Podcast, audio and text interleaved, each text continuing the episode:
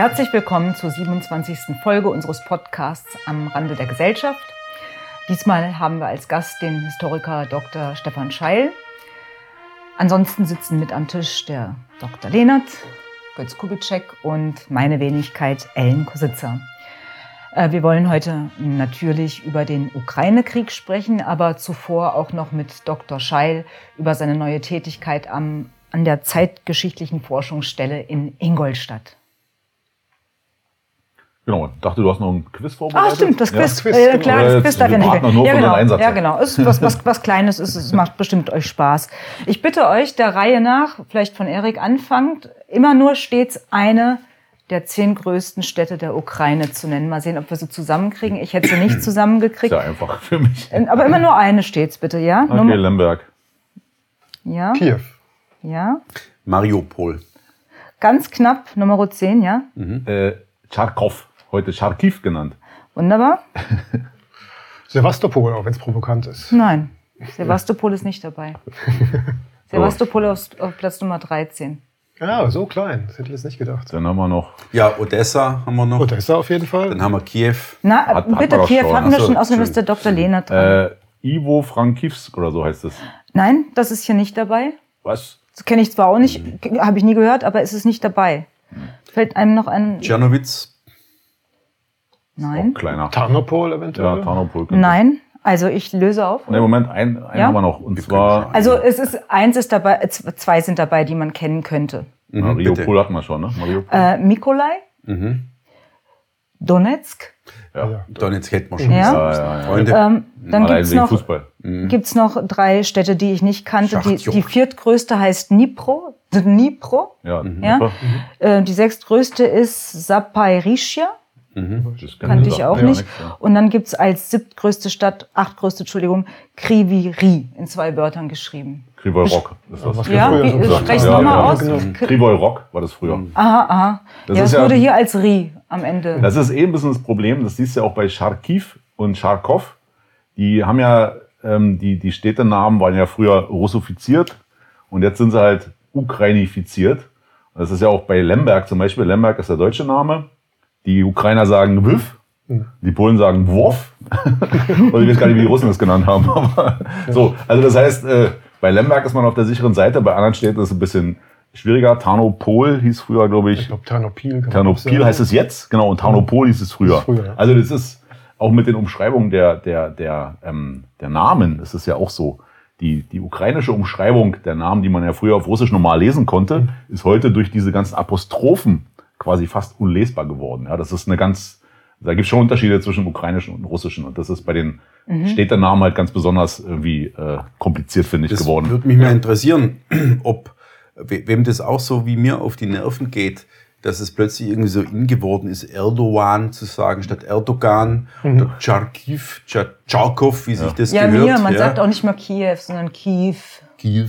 Also ich Ja, das mag fand ich ja bei, das finde ich ja bei, bei, bei, bei Indien, fand ich, das hieß auch mal Bombay und das Das heißt ist es Mumbai. Mumbai Ja. oder so, ja. Ja. So, das ist auch so völlig, äh, äh, man denkt, es ist doch klar, was gemeint ist. Ja, ist das? Ist das eine Swasiland heißt auch nicht mal in- indigenen ne? Annäherung oder ist das eine Art, Identitätspolitik äh, ist das. dass man äh, Identitätspolitik genau, also genau. Aber im Ja, Eine Art Verlust europäischer Souveränität. Man Ja. sagt jetzt ja auch nicht mehr Peking, sondern Beijing. Und das ist ja überall. ja, richtig, ja. Ja. ja das Kriegt ihr, ja noch. kriegt, ihr die Fläche zu, äh, zu, äh, ratend oder wissend äh, von der Was? Ukraine hin? Das ist nur das, das, ist das größte europäische Land ist, außer Russland. Wie viel. Quadratkilometer? also ich, ich schätze mal- 600.000 würde ich Nee, sagen. Bitte? 600.000. 600.000? Ich sag mal 1,2 Millionen Quadratkilometer. Ja, also 900.000, das hätte ich gesagt. Ja, der Dr. Schei lag ziemlich exakt richtig. 600 Ah, ja. Quadratkilometer. Okay. Hm. Und da ist Ich hab ans die historische, Krim äh, und Donetsk, Luhansk noch mit eingerechnet. Ja. Und die Krim? Die Krim auch. Ja, die ist okay. auch mit dabei. Gut, sehen wir schon, wer der Experte in dieser Runde ist. In Genau, dem Fall. das war ja auch Sinn der Sache. Ähm, ja, also sprechen wir über abgesprochen. äh, die Zeit. Das war nicht abgesprochen, ich habe neulich mal nachgesehen. Deswegen. also die zeitgeschichtliche Forschungsstelle Ingolstadt. Ähm, vielleicht zuvor noch, ähm, Dr. Scheil ist, glaube ich, unseren Lesern äh, und Zuhörern ähm, gut bekannt als einer der äh, wichtigen Autoren unseres Verlags äh, und zwar vor allem auch der ähm, Reihe Kaplaken, die sie mit vier Bändchen, jetzt demnächst im fünften Bändchen, äh, fast dominieren. Ne? Äh, da sind so Bestseller dabei wie der Präventivkrieg äh, Barbarossa, also die äh, Frage darüber, ähm, wer hat denn eigentlich 41 angefangen? Äh, dann ähm, die, die ähm, Analyse der Vorgeschichte ähm, des Angriffs der Deutschen auf ähm, Polen 1939, mhm. dann die diplomatischen Verwicklungen ähm, an der Südostflanke, also der Balkankrieg, beziehungsweise dann ähm, diese, diesen Wettlauf um die äh, Sicherung äh, des Erznachschubs ähm, und so weiter in, über Narvik. Also das heißt, das Unternehmen Wieserübung, das ja den englischen Ambitionen nur ein paar Tage zuvor kam. Ähm, ähm, und sie haben dann ihre äh, umfangreicheren Werke, das ist wie so eine Art, ähm, glaube ich, Autorenstrategie, dass sie das äh, getrennt haben, äh, bei Dunk und Humblot vor allem veröffentlicht. Erik, vielleicht willst du dazu ein paar Sätze sagen? Na, der Schwerpunkt, also, soweit ich das sehe, liegt ja bei Ihnen in, zum einen in der Geschichte des Zweiten Weltkriegs oder im Grunde, was man, äh, alles was darum ist, Entstehung des Zweiten, Entfesselung, Entstehung, Verlauf, aber den, auch die Nachgeschichte, das ist eine Diplomatiegeschichte, kann ich mich erinnern, dass zum Beispiel ja. eine Rippentrop-Biografie ja vor einigen, schon etwas länger her erschienen ist. ungefähr zehn Jahre. Ja. Genau, also die Zeit mhm. vergeht schnell. Äh, promoviert haben sie über Antisemitismus im Kaiserreich. Mhm. Und dann noch so einzelne äh, Detailstudien über äh, deutsche Einheiten, Division im Zweiten Weltkrieg, kann mich erinnern, ist auch was erschienen. Ist auch was erschienen. Genau. Und das, das über Besatzungspolitik. Eben. Genau. Und das eine noch wichtig, denke ich, zu erwähnen, was ein bisschen weiter ausgreift, ist das Thema Elitenwechsel nach 1945. Also der Einfluss der späteren Atlantikbrücke, die ja relativ schnell gezimmert wurde. Ist ja dann quasi auch der Abschluss der Weltkriegsära, dass wir in Deutschland eine andere Elite verpasst bekommen haben, die bestimmte Gedanken eben dann gar nicht mehr hat. Genau, und damit ja. endet im Prinzip das, was man mal deutsche Weltalternative nannte. Genau. Ja. Wie, wie tief können Sie da sprachlich äh, rein? Also haben Sie Russisch, Polnisch in diese Richtung irgendwelche Kenntnisse oder wie sieht es da aus? Also ich habe an der Universität tatsächlich Russisch gehabt und Spanisch, Französisch auch in der Schule, Englisch. Also mit Polnisch muss ich sagen, da kann ich nur dilettieren. Da habe ich zwar einiges, einige Zeit da investiert, aber Polnisch ist äh, als Sprache unglaublich äh, schwer. Gut, man kann wichtig, wirklich wichtige Sachen, lasse ich mir dann eben professionell übersetzen und ähm, einfach mal durch Texte durchsehen, was kann interessant sein. Dafür reicht es eigentlich dann durchaus aus. Mhm. Zumindest mal die mhm. passiven Kenntnisse. Mhm. Mhm. mhm. Das heißt, Sie sind ja ähm, jetzt, und das war ja auch der, glaube ich, was Ellen schon erwähnt hat, jetzt Vorsitzender mhm. der zeitgeschichtlichen Forschungsstelle Ingolstadt mhm. ja. geworden. Äh, kurz dazu, also das wird vielen, glaube ich, die jetzt zuhören, gar nichts sagen, obwohl es schon seit über 30 Jahren, nee, noch länger gibt, glaube ich, seit, seit, seit 40, genau 40 Jahren. 40 Jahren. Ja. Und ja so etwas wie eine Gegengründung zum ähm, Zeitgeschichtlichen Institut, nee, wie heißt das? Zum Institut, für, für Zeitgeschichte. Ja. Richtig. So, was, was gibt's da zur Geschichte zu sagen? Das von dem? ist in München, ne? Genau, das ist in München, das ist auch mhm. staatsoffiziell ja. und das andere ist ja, mhm. Würde ich doch schon sagen, eine Gegengründung gewesen. Ne? Weil es war eine Art Gegengründung, was man ja auch in der Abkürzung sieht. Also ZFI mhm. ist halt die Alternative zu IFZ, mhm. letzten Endes nicht ganz zufällig. Und natürlich auch inhaltlich. Also die Forschungsstelle Ingolstadt, die ist Anfang 1980 gegründet worden, von Helmut Diewald, damals ja mhm. einer der bekanntesten deutschen Historiker, also quasi als, als Fernsehprofessor, sozusagen der Vorläufer von Guido Knopp, noch mit mhm. ganz anderen Inhalten damals. Ja. Und äh, da Diewald leider relativ früh verstorben ist, hat das dann äh, Dr. Alfred Schickel übernommen, der da unglaublich viel Herzblut reingesteckt hat, also auch sehr viel äh, Archivmaterial gesichtet mhm. hat, ein recht großes Archiv auch aufgebaut hat und regelmäßig zwei Tagungen im Jahr, eine Frühjahrs-, eine Herbsttagung veranstaltet hat, mit mal sehr oft mehreren hundert äh, Zuhörern, ähm, was sich im Laufe der Zeit ein bisschen ausgedünnt hat. Und jetzt nach dem Tod von Schickel 2015 ist es so ein bisschen ganz, hm. ganz eingeschlafen. Dann war Ihr Vorläufer, also jetzt zwischen Schickel und Ihnen war noch Gernot Fatius. Genau. Der, der war sozusagen eine Zwischenstation. Mhm. Und, aber eigentlich ist ja der Bedarf ja größer geworden an alternativer, äh, klingt ein bisschen blöd, aber ja. an äh, sondern eine Alternative zur offiziellen Zeitgeschichtsforschung. Das heißt, das ist wahrscheinlich auch der Grund, warum Sie jetzt da an Bord sind, dass das wieder neues Leben be bekommt. Ja, der Bedarf ist riesig und da wird halt zum, zum großen Teil von Leuten gedeckt, die jetzt nicht so wahnsinnig kompetent sind, wage ich jetzt mhm. einfach mal zu behaupten. Also da sind sehr viele sagen wir, alternative, um nicht zu sagen revisionistische Geschichtsdeutungen unterwegs, die dann eben ziemlich in der Luft hängen. Mhm. Was, was wir halt, was, was ich ja immer gemacht habe, ist ähm, möglichst extrem professionell zu arbeiten, quellennah zu arbeiten und etwas vorzulegen, was also auch im Prinzip niemand bestreiten kann, dass mhm. es ein wissenschaftlicher Beitrag ist. Und äh, jetzt soll in Ingolstadt eben wieder etwas entstehen, ähm, eine Möglichkeit, mehr Publikum wieder zu erreichen, Fachvorträge mhm. äh, stattfinden zu lassen, eben diese Tagungen auch wieder in, ins Leben zu rufen und gleichzeitig erstens ein bisschen moderner zu werden, also mehr Internet, mhm. Podcast-Formate mhm. und so weiter auch zu nutzen, um die Inhalte zu transportieren und auch die, äh, die Inhalte selber etwas zu erweitern. Also zeitgeschichtliche Forschungsstelle war immer sehr fixiert auf Weltkriegsära eben. Mhm. Und da können wir jetzt einfach auch mal hinausgehen. Es gibt jetzt eben auch eine Zeitgeschichte, mal mindestens bis 1990. Mhm. Es gibt eine Geschichte der Ökologiebewegung, der, der hm. Nachrüstung und so weiter und so fort. Diese ganzen Themen mhm. wollen wir eben auch mal mehr aufnehmen und so diese Fixierung auf äh, nur Weltkriegsära auch aufbrechen. Gibt's da, ähm, also jetzt, die sind ja auch AfD-Mitglied. Ich glaube, Sie hatten auch mal ein Mandat in irgendeinem. Ich bin immer noch im Kreistag. Ja, ja. Beispiel. Äh, und gibt es da irgendwelche Beziehungen? Also ich meine, wir hatten, glaube ich, vor einer Zeit mal die Festschrift fürs IFS gemacht. Da hatten Sie einen Beitrag geschrieben mhm. über das recht begrenzte geschichtspolitische äh, Bild, was sich die AfD in ihren eigenen Fraktionsräumen gestrickt hat. Also ja, genau. inwieweit mhm. gibt es da also auch äh, schon Versuche, da gewissermaßen Beratungen an den Mann zu bringen? Oder ist das ähm, ja gut, es gibt natürlich Kontakte, also die, wie man die eben so hat in, innerparteilich. Aber es gibt jetzt keinen Versuch, über die Forschungsstelle in Ingolstadt jetzt direkt auf die AfD mhm. Einfluss zu nehmen. Und umgekehrt würde ich das eigentlich auch nicht haben wollen. Also die AfD ist halt ähm, eine Partei. Und eine Partei muss jetzt nicht unbedingt ein wissenschaftliches Geschichtsbild äh, unbedingt vertreten. Oder ist, es ist nicht ihre Aufgabe, mhm. das, das zu promoten. Sagen wir mal Aber so. die Partei verfügt über viel Geld. Und Sie sind ja vermutlich dann mit ZFI auf Spenden angewiesen, nehme ich an. Wir sind auf Spenden angewiesen, genau. ja, ja, natürlich. Ja. Ja, das würde mich auch interessieren, wie die Ausstattung des Instituts ist. Also gibt es dort eine äh, feste Stellen? Ist das ehrenamtlich? Wie wird gearbeitet? Ja, ähm, ja wir wissen ja alle, wie viel Zeit es mhm. kostet, äh, sauber zu arbeiten und zu forschen. Mhm. Mhm. Ja, momentan ist die Ausstattung bescheiden. Also es gibt noch einen gewissen äh, Fundus aus Spenden, der eben da ist. Es gibt äh, das Archiv, also es gibt relativ viel Material, das man verwenden kann. Ähm, aber Stellen und so weiter können wir uns momentan keine leisten. Also allenfalls äh, begrenzte Honorare für, für die Vortragenden auf den, auf den hm. Sitzungen, auf den Tagungen. Mhm. Mhm. Und wir hoffen natürlich, dass das auch besser wird und dass wir etwas großvolumigere Spenden einwerben können. Mhm. Ob dabei jetzt die AfD eine Rolle spielen kann, das muss man dann hm. sehen. Na, ich sehe das ja eher auch skeptisch. Also da ist äh, aus meiner Sicht viel Bedarf, aber wenig Wille, ähm, dort eigene geschichtspolitische Punkte zu setzen. Also das ist ja in vielen Debatten, das ist ja deutlich geworden, dass man manchmal, soll ich sagen, blinkt, alternativ blinkt aber im Grunde dann doch geradeaus fährt. Ja, und da glaube ich auch, ja. dass die natürlich in der Tagespolitik eigentlich eine andere Herausforderung haben, als jetzt geschichtspolitische Debatten zu führen. Das wird immer so als Entschuldigung angebracht.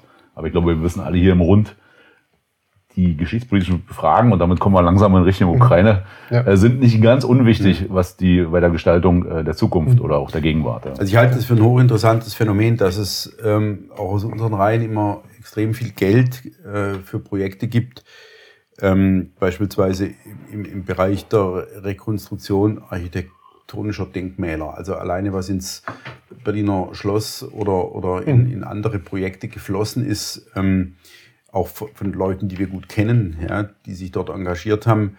Ähm, da ist das, was an, an äh, Forschungsprojekte oder Veröffentlichungsprojekte oder so geht, immer ein Bruchteil. Mhm. Ähm, ja. Und ähm, man hat dann im Grunde mit privatem Geld und zwar mit spärlich fließendem privatem Geld gegen Lehrstühle anzukämpfen, die eben staatlich äh, durchfinanziert sind und bei denen dann eben Professor mit äh, akademischen Hilfskräften im ganzen Mittelbau, der ihm dazu zu arbeiten hat, ähm, am Ende dann eben die, die dicken Schwarten publizieren kann, die am Ende dann noch mit Druckkostenzuschuss von irgendwoher in irgendwelchen Verlagen erscheinen und tatsächlich dann eben das Geschichtsbild formen. Ja.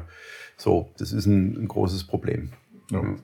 Ja. ja. das ist ein Problem, wobei man sagen kann, also, also gerade die Forschungsstelle Ingolstadt ist eigentlich immer durchaus gehört worden. Also mhm. den, der Beruf der, des ZFI war halt auch immer entsprechend berüchtigt sozusagen in, in, universitären Kreisen. Und auch deshalb wollte ich die, die, sag mal, die Marke Forschungsstelle Ingolstadt auf gar keinen Fall verfallen lassen. Denn was wir da machen und äh, was wir publizieren, das wird auf jeden Fall Resonanz finden, auch wenn mhm. natürlich äh, der Forschungsprozess, bis irgendwas veröffentlicht werden kann, der ist halt eben schlechter ausgestattet und recht mühsam. Ja. Mhm. mhm. Aber das ist ja vielleicht um noch einen letzten Punkt.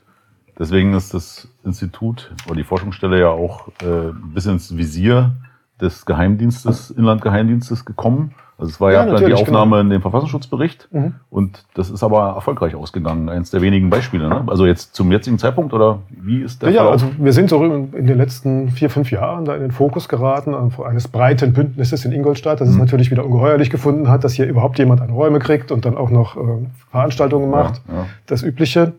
Und dann eben auch in den Beobachtungsfokus des Bayerischen Landesamts für Verfassungsschutz.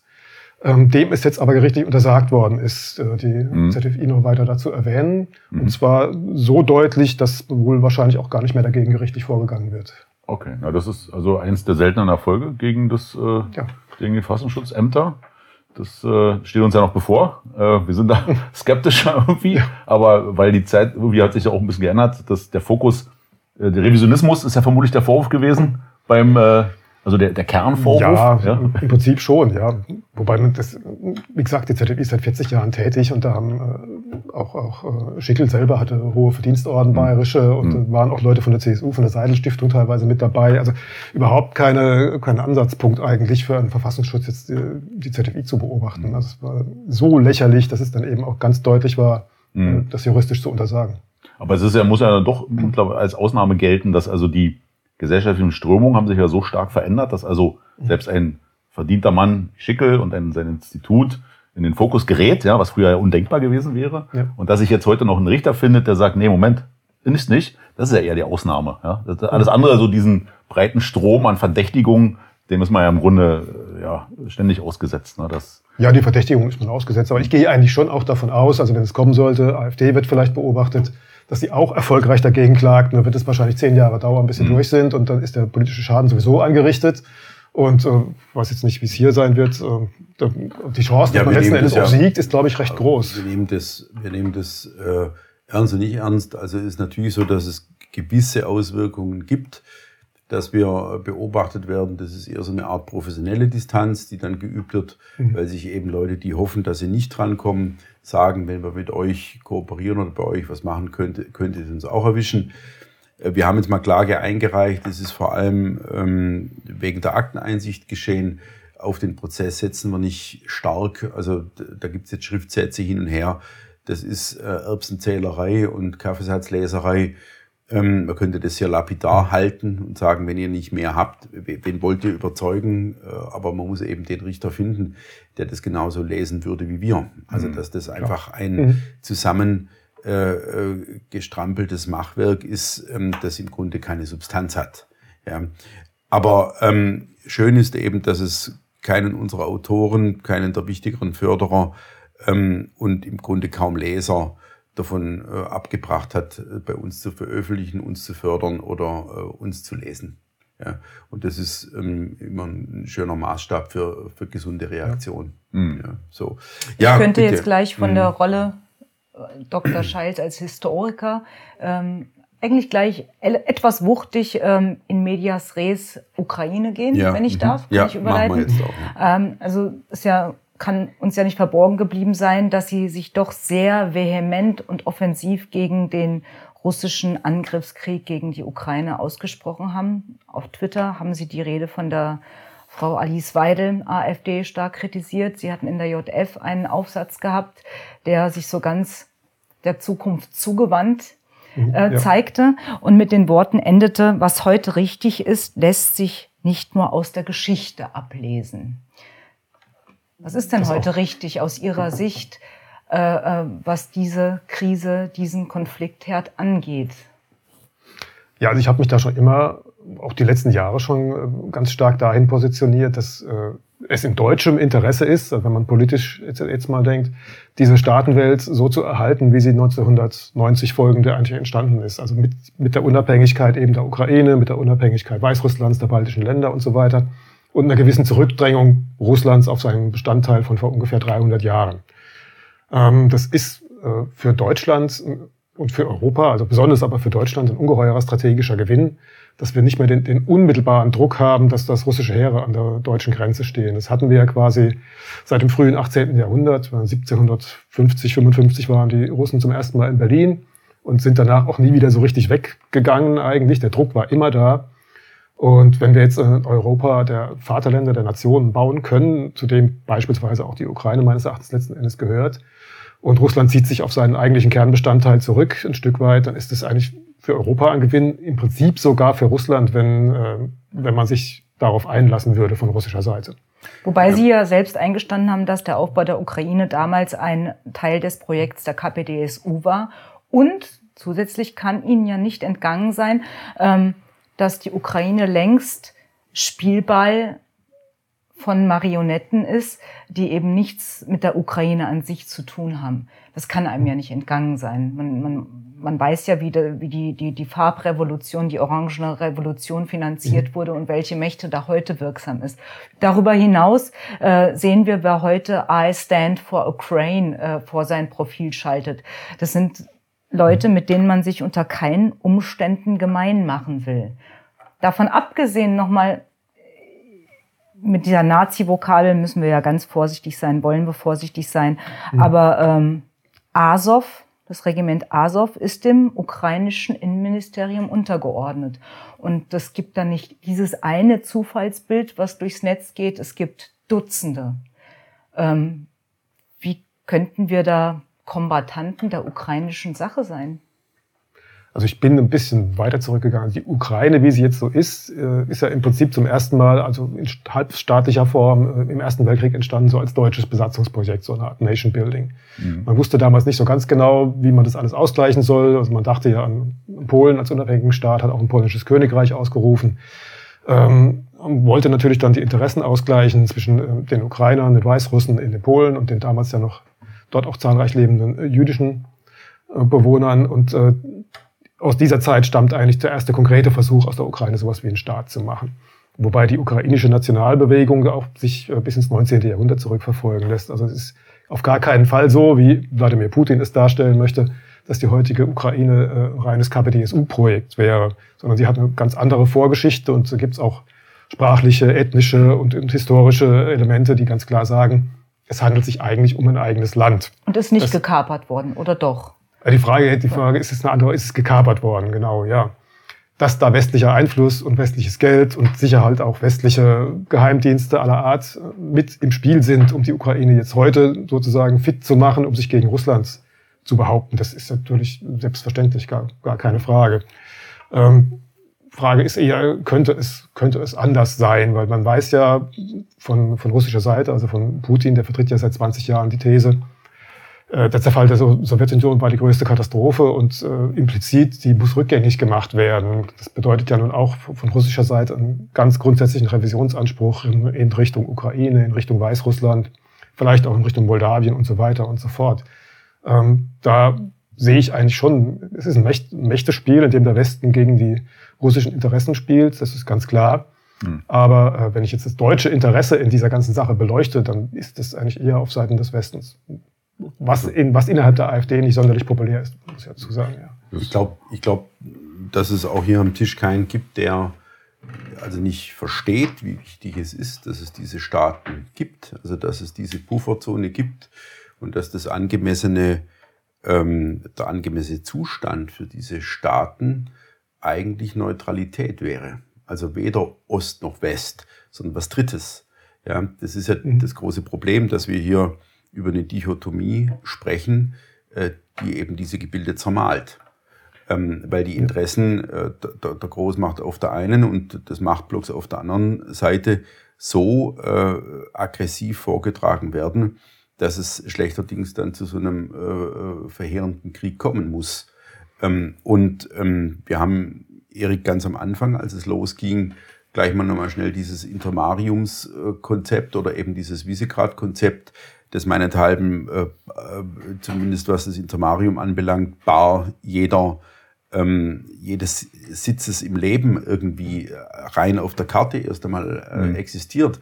Aber es ist eben doch etwas, was auf das alte Zwischen-Europa-Konzept ähm, aufbaut, ähm, das klar sagt, wir haben es hier eben nicht eindeutig mit Ost oder West zu tun, sondern mit Staaten, die sich orientieren und die Abhängigkeiten haben. Also Orientierung meinethalben immer Richtung Westen, weil der Westen die Dinge irgendwie besser hinkriegt, äh, wenn wir jetzt über Zivilisation oder Kultur oder andere Dinge, äh, Technik, Aufbau, Modernität und so weiter sprechen. Aber äh, Ost in diesem Sinne, dass man im Vorhof der Großmacht sich nicht benehmen kann, wie man sich benehmen will. Das ist ja etwas, was du gleich zu Anfang gesagt hast und was ich für bestechend halte. Also, dass man einfach immer wissen muss, wo man sitzt. Ja, und wenn man eben vor der Türe Russlands sitzt, dann kann man nicht zum Aufmarschraum einer fremden Großmacht werden, die sogar einen Kontinent weit entfernt jenseits des Atlantiks ihren Sitz hat. Ähm, so. Und das ist doch, glaube ich, Konsens. Die, die Frage ist eben. Moment, ganz kurz nochmal präzisieren. Was ist Konsens? Konsens Weil ich würde es für, für, für, für Knabenblütenträume halten, äh, dass es da eine neutrale Pufferzone geben kann, die sich, die sich raushält. So ist die Zeit nicht. Naja, aber man kann ja jetzt da einfach die Interessenlagen unterscheiden. Wir haben ja die russische Interessenlage, die will einen Puffer haben. Die hat Sicherheitsinteressen. Die will also behandelt werden wie die Amerikaner, die auch niemanden auf ihrem Kontinent dulden. Ja, so. Das, mhm. so, das wäre jetzt die russische Interessenlage. Mhm. Nehmen wir mal noch den zweiten genau. Aspekt dazu. Wir hätten gerne wieder ein großrussisches Reich. Das aber würde ich mal sagen ja. in Klammern. Zunächst mal geht es darum, äh, da einen Puffer zu schaffen. Dann haben wir die ukrainischen Interesse. Logischerweise wollen die jetzt nicht von dem Status, ein unabhängiger Staat zu sein, mit einer gewissen territorialen Integrität zurückweichen. Auch verständlich. Auch wenn, da kommen wir vielleicht noch drauf, die Ukraine ja wirklich aus zwei Teilen genau. besteht, die man streng doch relativ oder die man gut unterscheiden kann und die auch eine ganz andere Geschichte haben in bezogen, äh, bezogen auf die Nationwerdung der Ukraine. Und dann haben wir unsere Interessen. Und äh, unser Interesse ist sozusagen ja gleich das amerikanische Interesse, weil eigentlich hätten wir ein ganz großes Interesse, dass wir sowohl mit den Russen gut klarkommen, als auch, dass es diesen Puffer gibt.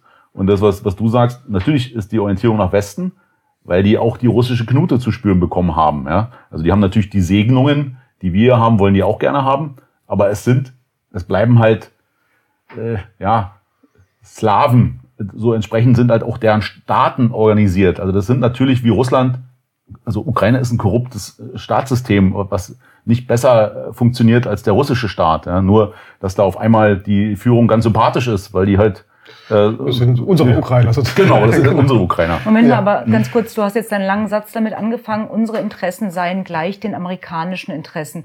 Das hast du aber jetzt nicht ausgeführt. Ich weiß Nein, nämlich gar das, nicht, wie du es meinen jetzt, könntest. Eigentlich hätten wir eigene Interessen, gut mit den Russen klarzukommen ja? und trotzdem einen Puffer zu haben, weil natürlich ist der Aspekt, dass wir den Russen nicht direkt vor der Haustür haben wollen, das ist klar. Mhm, aber gut. wir haben natürlich ein Interesse dran, dass es zwei, mindestens zwei Großmächte, wenn nicht drei gibt, um nicht der einen komplett anheimzufallen. Also insofern haben wir, haben wir eigentlich aus meiner Sicht auch ein Interesse daran, dass Russland prosperiert und gut Zumal funktioniert. Zumal es ja nicht nur nationalstaatliche Interessen sind. Also die Leute, die investieren in die Ukraine, sind ja Georg Soros, der da die Staatsanleihen äh, milliardenfach genau. auf, aufkauft, ist dieser Ihor äh, Kolomoisky, der also, der, der, der, der zugleich diese Azov-Armee ähm, ähm, finanziert, andererseits aber nach äh, Israel geflohen ist.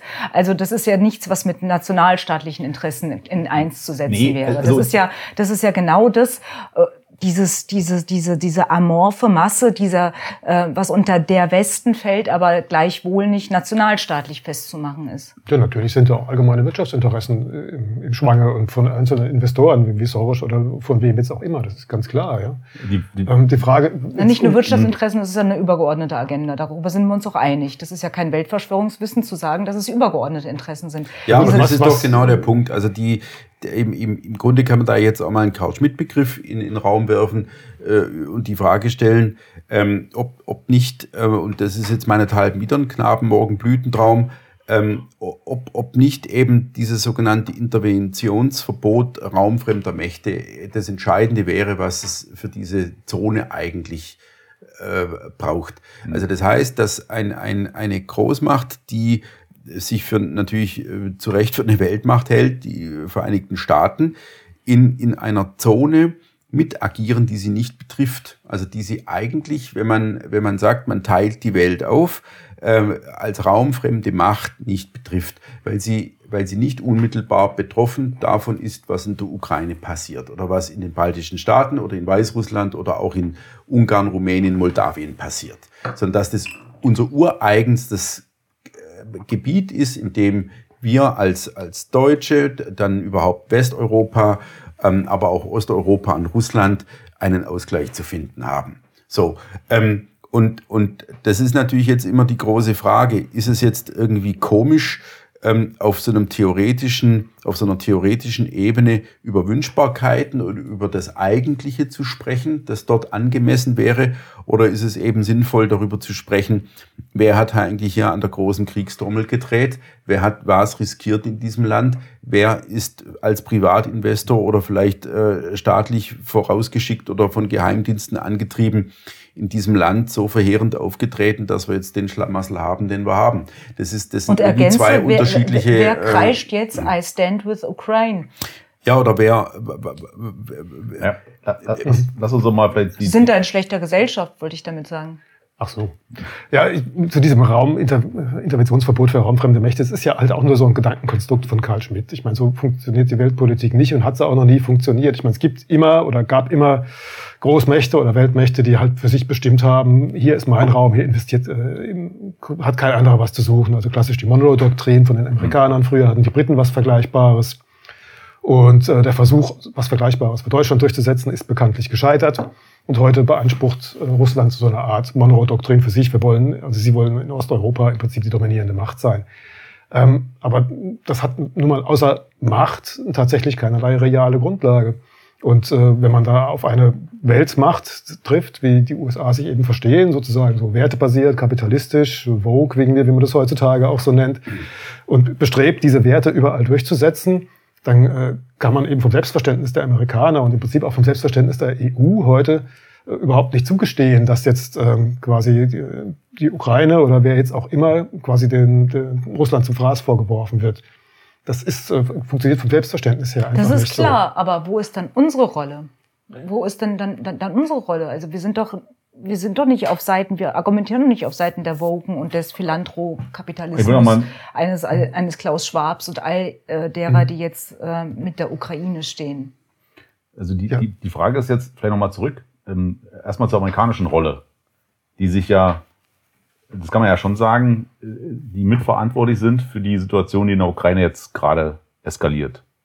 Weil natürlich sind die Ukrainer letztlich von denen vors Rohr geschoben worden und die stehen jetzt recht nackt da weil sie sind weder NATO-Mitglied noch EU-Mitglied, mhm. haben sich aber in, in, in dieser äh, Farbenrevolution, Euromaidan und so weiter, Absetzung des äh, ja re, also wirklich äh, regulär gewählten äh, Präsidenten, alles was damit zusammenhängt, äh, letztlich zu dem machen lassen, was sie jetzt sind. Immer äh, eine Gewissheit, dass da eben die Großmacht steht. Und äh, selbst hier der, der Ami, ähm, der Mersheimer hat ja gesagt, wenn du neben einem Gorilla wohnst, dann kannst du halt nicht, nicht äh, Mackekind spielen, ja, so. Und ausbaden, und da sind wir uns, glaube ich, einig, muss das ukrainische Volk das jetzt, ja. Auch ein Begriff, der jetzt auch einmal wieder ganz oft auftaucht, ja, auch bei denen, die den Volksbegriff nicht so gerne im Mund nehmen. Aber da wäre natürlich äh, schon die Frage, wenn ich als Weltmacht nicht bereit bin, mich dort zu engagieren, ja, und das sind die Amis ja offensichtlich nicht, inwieweit ähm, müssen wir jetzt dafür Verständnis vielleicht, vielleicht äh, müssen wir dann für den Amerikaner Verständnis haben. Ich meine, die waren, die haben natürlich auch anderen Stellen der Erde, da wurde es wenig problematisiert, dass die in Libyen äh, den ausgetauscht haben äh, oder einen Bürgerkrieg provoziert haben, genauso Irak. Also ja, dass sie für Failed States ja. gesorgt haben. Das ist ja, genau, also die Libyen haben, hat unter der Knute Gaddafis in irgendeiner Weise viel besser funktioniert als ohne ihn. Und, und äh, mir geht's ja nur um den Punkt, dass die, dass, dass man jemand ein, ein, ein Land wo ist das Krieg, Maß? Mein, ein genau. Land mit Krieg überzieht, genau. um Maß? einen Regimewechsel genau. durchzuführen. Genau. Das ist, wenn die Amerikaner es tun, legitim. Weil da wird Demokratie gebracht. Ja, Ob es dann passiert, war, war damals vom Weltsicherheitsrat abgesegnet. Ist natürlich trotzdem nicht äh, in Ordnung. So, Klar. jetzt, jetzt finde ich natürlich die Aktion, die Putin jetzt in der Ukraine betreibt, nicht gut. Ja, also ich mag die Ukrainer und das ist aber gar nicht der Punkt, sondern der Punkt ist, wieso ist es auf einmal so moralisch verwerflich, seine Interessen jetzt mit der Ultima Ratio durchzusetzen, was die anderen irgendwie ständig tun. Nur, dass es halt nicht vor unserer Haustür stattfindet.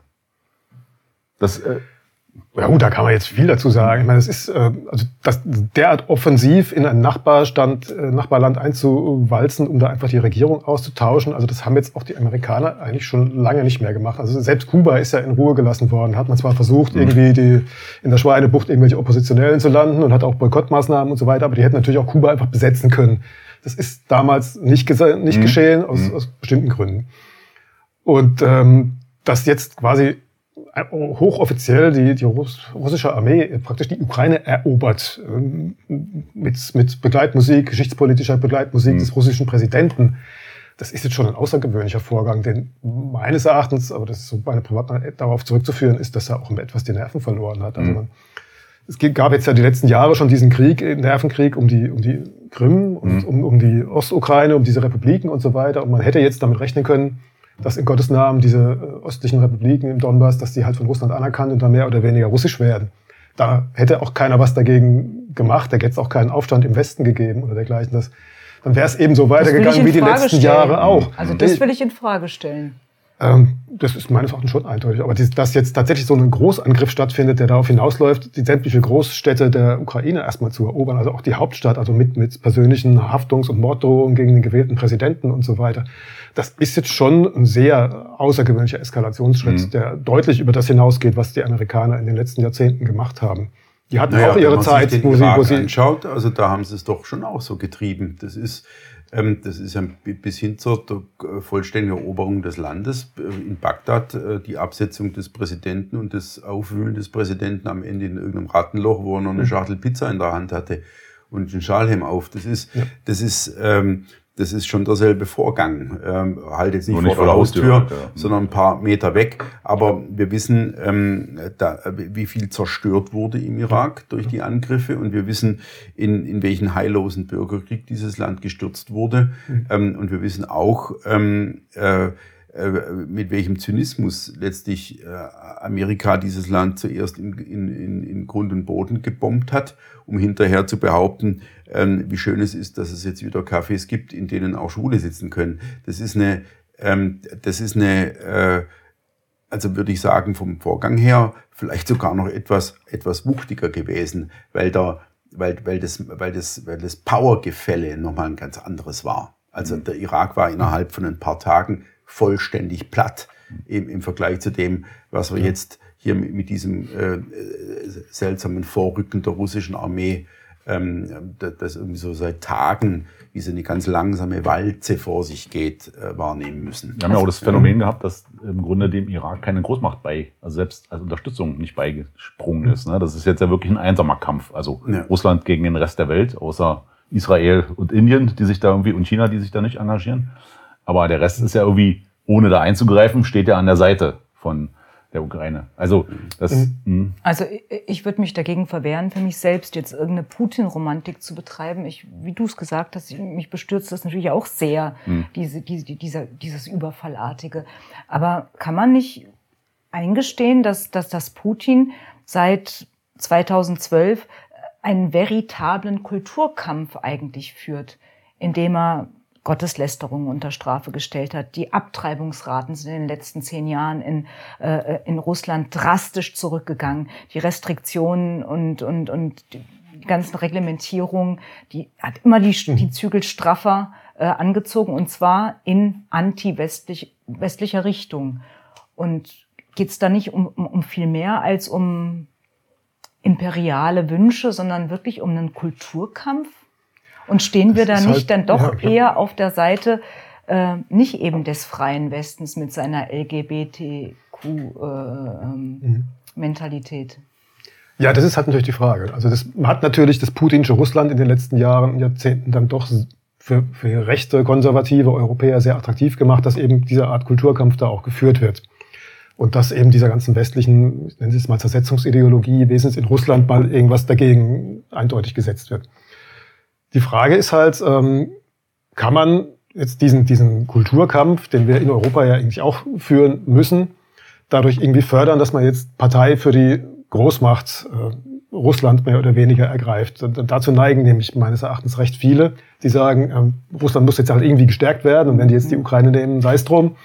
Und dann erhoffen wir uns irgendwelche politischen, innenpolitischen Wirkungen, die uns stärken. Also so als konservatives ja. rechtes Lager. Und das ist meines Erachtens, das passt nicht zusammen. Also wenn ich da das sind unterschiedliche Kategorien. rein kann, ähm, es gibt ja schon einen Grund, ähm, warum man ganz ohne Romantik äh, das gut finden kann oder stärken sollte, was die Großmacht Russland tut. Ähm, jetzt immer abgesehen von diesem Einmarsch in der Ukraine. Ähm, das ist nämlich, dass wir auf eine multipolare Welt hoffen und nicht, nicht auf dieses Ende der Geschichte in der Hand der, ähm, der Amerikaner. Also das ist ja schon so eine äh, Grundhoffnung, dass wenn es eine Machtbalance gibt, die eben auf mehreren Schultern ruht, in der wir keine schulternde Rolle mehr spielen. Also die Deutschen sind ja abgemeldet aus diesem Spiel, aber immerhin ähm, äh, vielleicht für uns irgendwie mehr Spielraum ähm, wenn, wenn klar ist, dass, dass es mehrere Optionen gibt. Und es gibt ja eben nicht nur die amerikanische und die russische, sondern auch die chinesische mittlerweile, ähm, die vielleicht sogar im Moment sowas wie der lachende Dritte dann sein könnten. Das, das, das ist immer, aber immer alles zu hoch und zu theoretisch dann.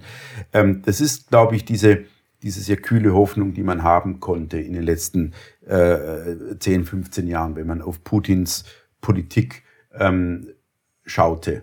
Und die andere natürlich, dass er, dass er doch äh, zumindest offiziell Werte vertritt, in einem äh, meinethalben sehr korrupten Land Werte vertritt, äh, die dem näher kommen, äh, was wir eigentlich auch vertreten wollen. Hm. Ja, er, also in, in, in, in, in Moskau sind eben 200 Kirchen gebaut worden in den letzten 10, 15 Jahren.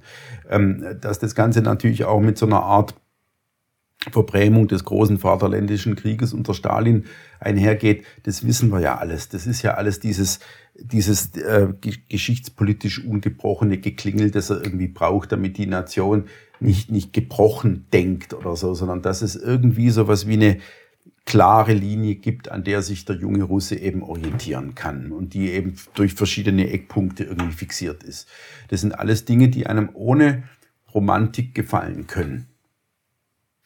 Ja, ist die Frage, wird dadurch jetzt dann eine multipolare Weltordnung in unserem Sinn auch gefördert? Also ich habe ja in diesem längeren JF-Artikel irgendwie letzten Endes darauf abgehoben, wir brauchen eine, ein Europa, das sowohl vom amerikanischen als auch vom russischen Einfluss eigentlich frei ist und auf sich gestellt, so ein Europa der Nationen. Das ist auch mit einer halben Milliarde oder noch mehr Einwohnern und seiner Wirtschaftskraft allemal groß genug, sich auch selber zu verteidigen und sich selber zu behaupten. Und das ist im Prinzip theoretisch gar keine äh, gar kein großes Problem.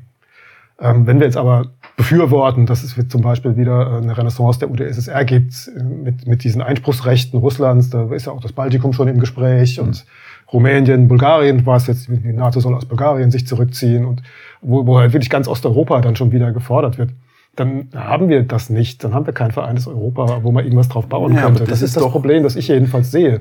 Auch wenn es momentan, wir haben schon von Jungsträumen mhm. und so weiter, ist natürlich äh, die Chance, dass ein Europa der Nationen sich irgendwie so organisiert, dass es tatsächlich auch eine weltpolitische Größe ist, eine eigene. Ähm, das muss natürlich erst nochmal geschaffen werden. Das ist aus heutiger Perspektive ähm, ja, eine Utopie. Genau, zumal wenn man die, die Rolle der Propaganda berücksichtigt. Wenn ich immer höre, RT und die Staatspropaganda der Russen, da lache ich, lach ich mich ja kaputt. Also äh, unter welcher Propaganda wir hier stehen, ja. Also die, die Propaganda, die hier auf uns einprasselt, die ist ja äh, nicht minder wuchtig und, und, und gewaltig. Ja. Also wir, wir sehen ja auch daran, dass das, also wenn, wenn Europa potent wäre, ja, dann hätte man die Ukraine ja längst eingesackt. Aber eben ist ja klar, dass man die alleine nicht verteidigen kann, im Grunde. Weil man erstens keine Atomwaffen hat, außer Frankreich und die nicht mehr dazugehörenden Briten. Ja. Und Macht kommt halt immer noch äh, aus Gewehrläufen und in dem ja, Fall aus ja. Atomraketen. Und ähm, wir sind stehen im Grunde ja auch, auch irgendwie nackt da. Und die Tragik, weil es jetzt um diese Kultur, ähm, kulturelle Frage oder diese Kulturrevolution ging, die Ukrainer selber, also jedenfalls, wie ich sie kennengelernt habe in der Westukraine und auch von mir aus in Kiew, die sind ja selber so drauf im Grunde. Die haben auch wieder Kirchen aufgebaut. Bei denen gab es auch eine Renaissance der orthodoxen Kirche. Die träumen immer noch davon, dass irgendwann mal wieder Ordnung einkehrt und so weiter und so fort. Aber die sind im Grunde ja zum Spielball gemacht worden. Ähm, ja, letztlich, wie ich schon sagte, sind vor, vor das Rohr geschoben worden und müssen jetzt irgendwie äh, für irgendwas herhalten, was sie gar nicht müssen, weil sie von bei, an beiden Seiten wird sozusagen gezerrt. Ja, ein hier sagt, ey, ihr seid doch die wo alles ganz liberal eigentlich ist und der böse Russe macht das alles anders. Und der Russe sagt hier, lasst euch nicht von den schwulen Europäern irgendwie rumkriegen, wir machen jetzt hier gemeinsame Slavensache. Also das ist die Tragik der Nation. Worauf ich hinaus will, ist, ähm, wie kommen wir aus der Kiste wieder raus? Und äh, ja, das äh, ist jetzt für mich so, wenn ich auf die Karte blicke, ähm, die äh, Putins Vormarsch oder der russische Vormarsch hat sich festgefahren, ja, offensichtlich. Also Blitzkrieg konnten die Russen noch nie so richtig. Ähm, das hat meistens immer lange gedauert beim Angriffskrieg, wenn sie ihn dann nicht verloren haben. Aber sagen wir mal, egal wie das jetzt verläuft, aber ähm, worauf läuft's hinaus? Aus meiner Sicht wäre ja schon angesprochen, eine, eine, eine Teilung wäre wär was Realistisches, aber äh, das wäre sozusagen wirklich das, das Ende der Geschichte. Aber wenn man jetzt überlegt, ich, ich gehe in ein Land rein, ähm, ich könnte die Regierung austauschen, ich könnte es komplett besetzen. Ähm, also wie, also mir ist nicht ganz, äh, was, wie, wie soll man, wie kommt man aus der Kiste wieder raus? Also das ist ja zurzeit eigentlich das größte Problem aus meiner Sicht. Ja. Also mit dem Blitzkrieg wäre ich mir jetzt nicht so sicher. Also man muss ja sagen, diese weltberühmten Blitzkriege, die Deutschen da, also gegen Polen, der hat auch drei Wochen gedauert und der ja. gegen Frankreich sechs Wochen. Mhm. Und wir sind jetzt noch nicht mal in einer Woche. Ja. Also wie lange das jetzt mit dem ukrainischen Widerstand noch weitergeht, da würde ich jetzt, wäre ich jetzt mal sein, vorsichtig. Ja, also mhm. man, man hat wahrscheinlich anscheinend auch die, die ganz qualitativ hochwertigen äh, Einheiten von russischer Seite auch noch gar nicht eingesetzt. Mhm. Das kann alles noch kommen, das kann auch in, in drei, vier Tagen schon vorbei sein. Ähm, ja, wie kommen wir da raus? Das ist natürlich schwierig. Ähm, zum einen gäbe es so, so, eine alte realpolitische Lösung. Man, man sollen die Russen halt die Krim behalten und die Ostukraine und man zieht da neue Grenzen. Und dafür wird dann halt die, die westliche Ukraine dann doch Richtung NATO und Europa. Mhm. Das wäre jetzt so, das so hätte man im 19. Jahrhundert vielleicht verhandelt. Mhm. Äh, hat man gelegentlich auch noch im 20. Aber das ist jetzt nicht mehr das, was, glaube ich, irgendjemand momentan will. Mhm. Und was da vor allem auch im Weg steht, ist natürlich, dass jetzt ähm, im Zug dieses Ganzen ja so eine Art Generalabrechnung mit Russland auch ausgerufen wurde. Also diese ganzen Sanktionen, die jetzt da ausgesprochen werden, also mit diesem, mit diesem SWIFT-Streichung, mit der Sperrung des Luftraums, mit dem Verbot von Technologietransfer, und, und, und, und, und. Das läuft ja darauf hinaus, wie, das nicht, nicht nur rhetorisch, sondern Russland langfristig so zu ruinieren wie, wie Kuba oder den Iran oder so. Zumindest mal den Versuch zu machen. Mhm. Und ähm, da ist halt die Frage, was jetzt mhm. Putin überhaupt tun könnte, um im Westen zu erreichen, dass das in größeren Teilen wieder aufgehoben wird. Und das sehe ich nämlich noch gar nicht. Das, was, was ist die konkrete Forderung? Mhm. Die fehlt nämlich eigentlich. Mhm. Ähm, man kann sagen, es gibt zwar so Stimmen, die sagen, ja, Abbruch der Kampfhandlungen, Rückzug. Ähm, aber da steht jetzt ja noch viel mehr im Raum. Eben ja. die, auch diese östlichen Republiken eben wieder und die Krim und generell das System Putin mit seinen äh, Stützern, den, den Oligarchen oder wie auch immer. Ähm, es gibt im Westen natürlich viele, die da generell abrechnen wollen und jetzt auch die Stunde gekommen sind, da eben generell abzurechnen. Mhm. Ähm, was sicher auch der Grund ist, warum man Deutschland jetzt so die Pistole auf die Brust gesetzt hat, dass die jetzt da in Berlin notgedrungen mitmachen. Also es war ja in 24 Stunden 180 Grad Wende. Mhm. Das, da hat schon jemand von ziemlich weit oben angerufen, damit es auch so letzten Endes funktioniert. Ähm, also eine realistische Szenario, wie man da grundsätzlich sich mit, mit Russland irgendwie verständigen könnte, das sehe ich momentan eigentlich fast gar mhm. nicht. Also weil beide Situationen verfahren sind. Die, die ja. Höhe der Sanktionen wird dadurch nicht zurückgenommen, da sagen das Putin, alles klar, war nur, war nur eine Übung, ja, ich ja, bezahle den Schaden. Da sagen die, naja, schön. Wir ja. hoffen jetzt aber darauf, dass das eine Kettenreaktion das, genau. auslöst bei dir zu Hause. Ja, und andersrum ist es im Grunde auch äh, nur schwer denkbar. Ja, ja, eben. Das ist, ist jetzt so ein richtiges Kriegsszenario, von dem man nicht so genau weiß, wo es letzten Endes mhm. enden kann. Mhm. Also die, die, die, die, also was, wenn man, ich war ein paar Mal in der Ukraine, vor allem im Westen und in Kiew. Also der, der Eindruck, dass es da zwei verschiedene Staaten gibt, der ist schon, äh, schon, schon deutlich, also insbesondere was die Bevölkerung im Osten betrifft, wenn man ein bisschen weiter Richtung Osten fährt. Das merkt man ja auch an den, an den äh, historischen Traditionen, denen die anhängen. Ja, die, mhm. die, die Ostukrainer sind ja Russen, das heißt, für die ist Stepan Bandera ein fieser Verbrecher, mhm. ja, so ein Nazi sozusagen, ja, und für in der Westukraine stehen halt Denkmäler, mhm. äh, Bandera-Denkmäler, was in der Ostukraine undenkbar wäre. Und äh, das ist auch wie, weil es nochmal darum ging, wo kommt ihr eigentlich her? Sie haben es erwähnt, ähm, im Grunde in der Oktoberrevolution, dann in der Zeit gab es die ersten ukrainischen Staatsgründungen, dann gab es die ukrainische SSSR und äh, den, den, den Leuten war nach 1990 und ist bis heute schon bewusst, dass es äh, dieses Staatsbewusstsein äh, so ein ganz, ganz äh, zerbrechliches Ding ist. Deswegen ist auch jede Bushaltestelle und jedes Geländer blau, äh, blau-gelb angemalt, also wie in einem mhm. afrikanischen mhm. Land also auf diese ganz mühsame Art so Nation-Building betreiben muss. Und auch ganz Kiew ist zugepflastert mit irgendwelchen propagandistischen, äh, geschichtspolitischen Hinweisen und ja. Ausstellungen und Tafeln und so. Also das ist ganz fragil und das ist, glaube ich, auch so ein bisschen, weswegen man da so dieses Horn bläst, weil das alles nicht, ist nicht selbstverständlich, dass die sich da zusammenfinden. Ne? Ja, und äh, also das ist schon hochinteressant, wie jetzt äh, auf, aufgrund dieser, dieser blanken Hilflosigkeit, äh, die, die in Deutschland ja zunächst hm. herrschte und die jetzt ja überspielt wird mit dieser Milliard, diesen 100 Milliarden für die Bundeswehr, mit 5000 Helmen äh, äh, ja. nach Kiew, mit äh, ein bisschen Stinger-Raketen, ein bisschen, äh, glaube ich, noch Milan und so weiter, also Anti-Panzerwaffen ähm, mit, mit einer ganz lautstarken Beteiligung an jeder Form von Sanktionen, also die wie als Bumerang uns vor allem zu 100 Prozent treffen wird und gar nicht so sehr die Russen am Anfang. Ähm, ist ja sehr interessant, wie, wie, was da alles so weggetüncht wird. Die Ellen hat es ja schon äh, angedeutet. Also ähm, diese Azov, äh, dieses Azov-Regiment, diese Nationalisten, die also bis hin zu so einer Art äh, alten alten inneren Waffenbrüderschaft äh, zur einrückenden Mehrmacht, von der Symbolik, von der Gestik her, vom Selbstverständnis her agieren, also so richtig so antikommunistisch, antisowjetisch, nationalistisch, die sind jetzt eben plötzlich irgendwie die, die, die Befreier und nee, nicht die Befreier, sondern die Verteidiger eines Volks. Ja? Und auch das mhm. Volk kehrt zurück. Also der Volksbegriff. Es ist ein Volk, das sich wehrt. Da ist so eine Guerilla-Romantik drin. Das ist eine, eine ganz komische, so ein ganz komischer, gefühliger Schwenk, den, ähm, den hier, hier so unser Establishment äh, vollzieht.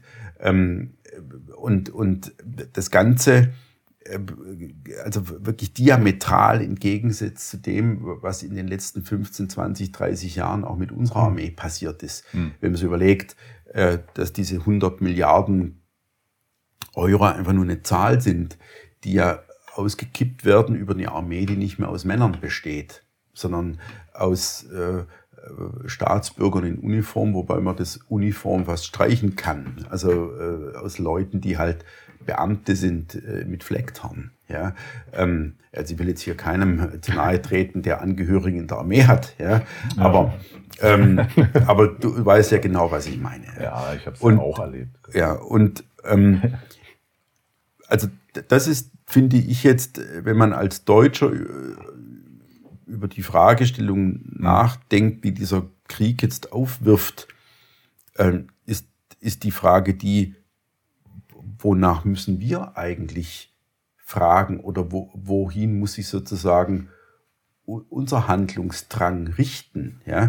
Und der muss sich natürlich gegen die Versager äh, in unserer Führung richten, die jetzt schon wieder denken, dass sie mit ein paar billigen äh, Versprechungen und Auskünften und Bildern vergessen machen können, was sie aus unserem Land gemacht haben also zu welchem Zwerg sie unser Land gemacht haben.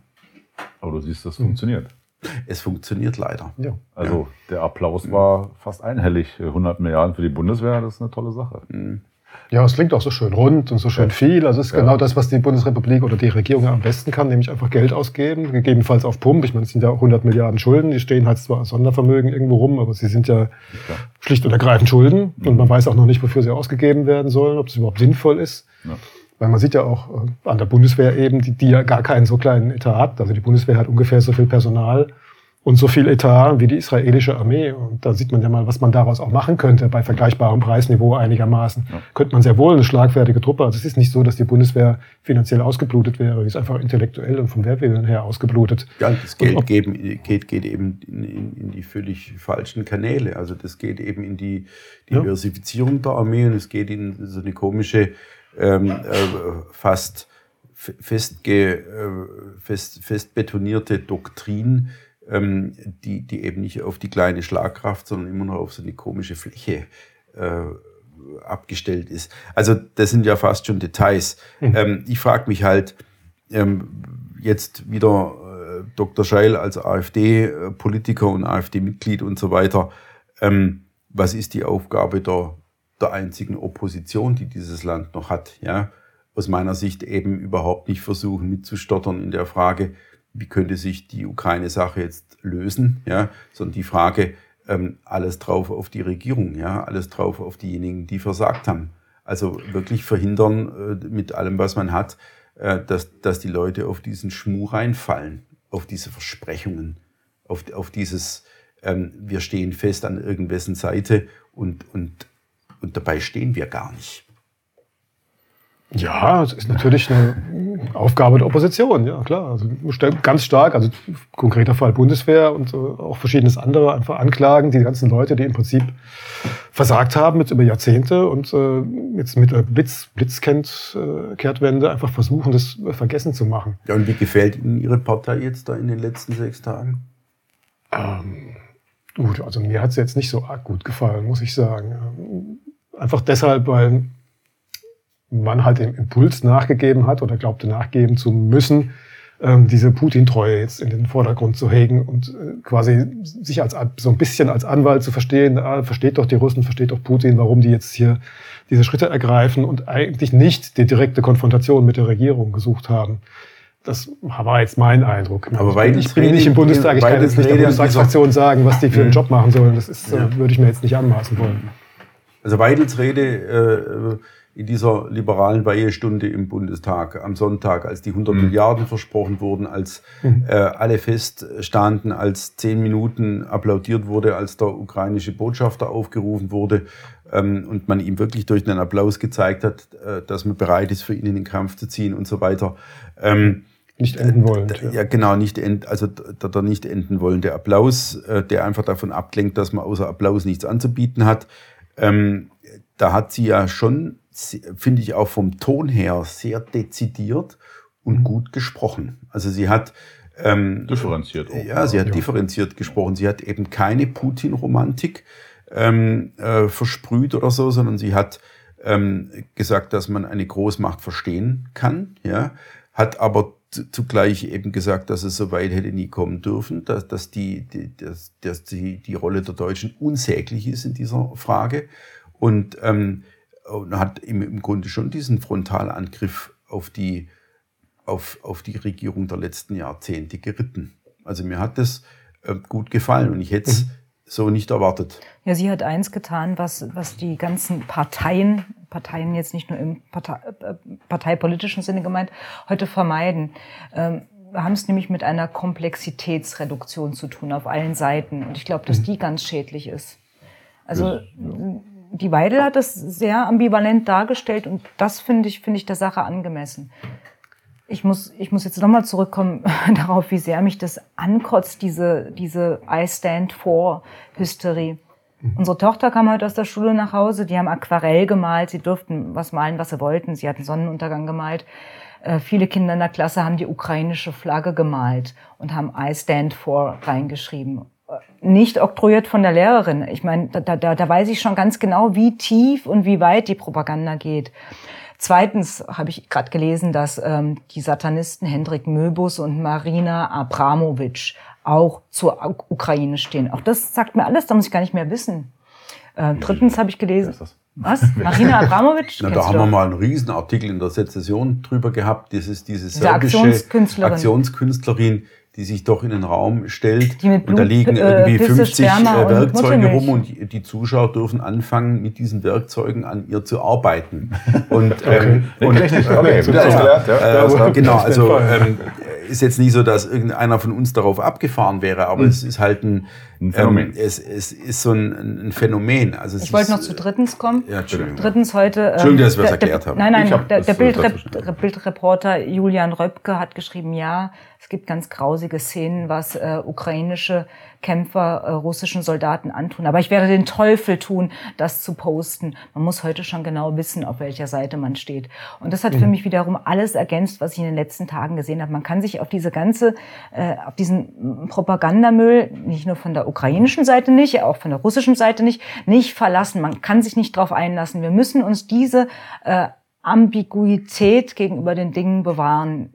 Alles andere geht Geht gar nicht. Man darf jetzt auch meines Erachtens nicht vergessen, dass bestimmte Wahrheiten halt immer noch gelten. Und die eine Wahrheit ist die, der erste, das erste Opfer ist natürlich die Wahrheit in einem Krieg. Warum sollte das jetzt anders sein? Ja, also man, natürlich darf man den Leuten nicht vom Leim gehen.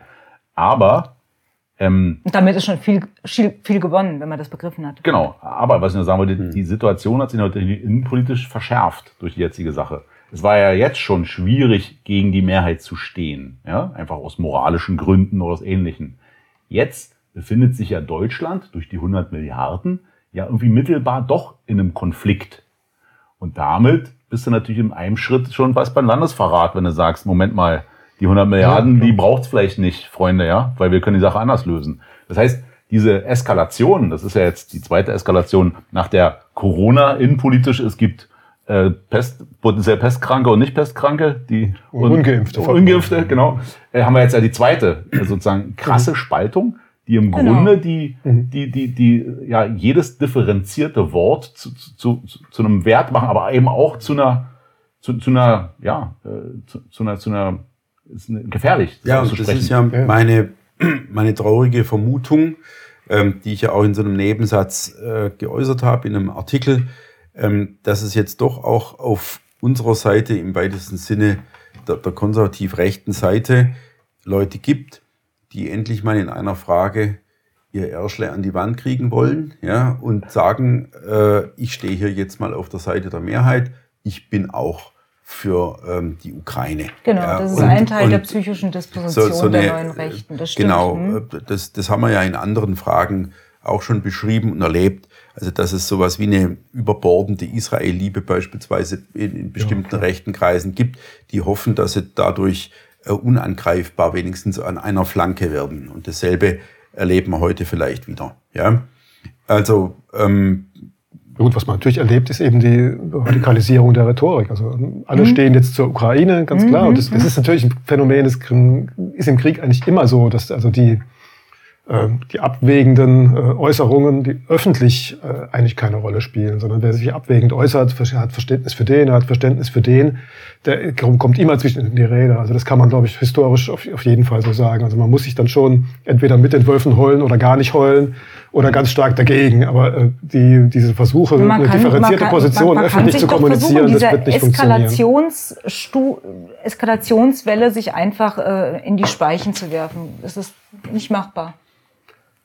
Nee, das ist nicht machbar, ja klar. Also dazu fehlt auch sowieso dem, auch der AfD oder dem im weiteren Sinn rechten konservativen Spektrum sowieso der Zugang zu den ganzen Medien. Also Jetzt sind die Leute sind jetzt begeistert, wie sie bei Corona waren. Ich bin geimpft zum zweiten, dritten, vierten, fünften Mal, alles super. Aber Weidel war sind doch eben vermittelnd. Die war, Weidel war nicht eskalierend in ihrer. Ja, ihrer ja klar, aber das wird, das kommt dann eben auch ähm, rhetorisch einfach nicht durch, sondern die Leute erwarten jetzt entweder, horchen, ist die jetzt auch für die Ukraine? Nein, na gut, dann ist sie wahrscheinlich irgendwie Russenagent oder irgendwie nicht, nicht, äh, nicht seriös oder sowas in der Art. Also auch die Wahrnehmung wird, es geht ja um die differenzieren. Ja, eben. Ja, okay, ja. Das äh, haben wir ja selbst auch gemerkt nach, äh, nach differenzierten Äußerungen zu diesem Konflikt, äh, habe ich, glaube ich, zum ersten Mal eine eine Kündigung äh, meinetwegen sozusagen hier von der Sezession entgegennehmen dürfen. Ja, wir merken es im Kommentariat, wir merken es an den E-Mails, dass die Leute, dass die Leute sich klar positionieren wollen. Ja, und dass es auch ähm, ganz klar Leute gibt, die jetzt Münze daraus schlagen wollen, dass sie dann eben als eine der wenigen Organe absolut pro-russisch mhm. sind, auch wieder undifferenziert pro-russisch. Mhm. Ähm, das ähm, kann man sagen, also das ist bei Kompakt sicher so. Ja.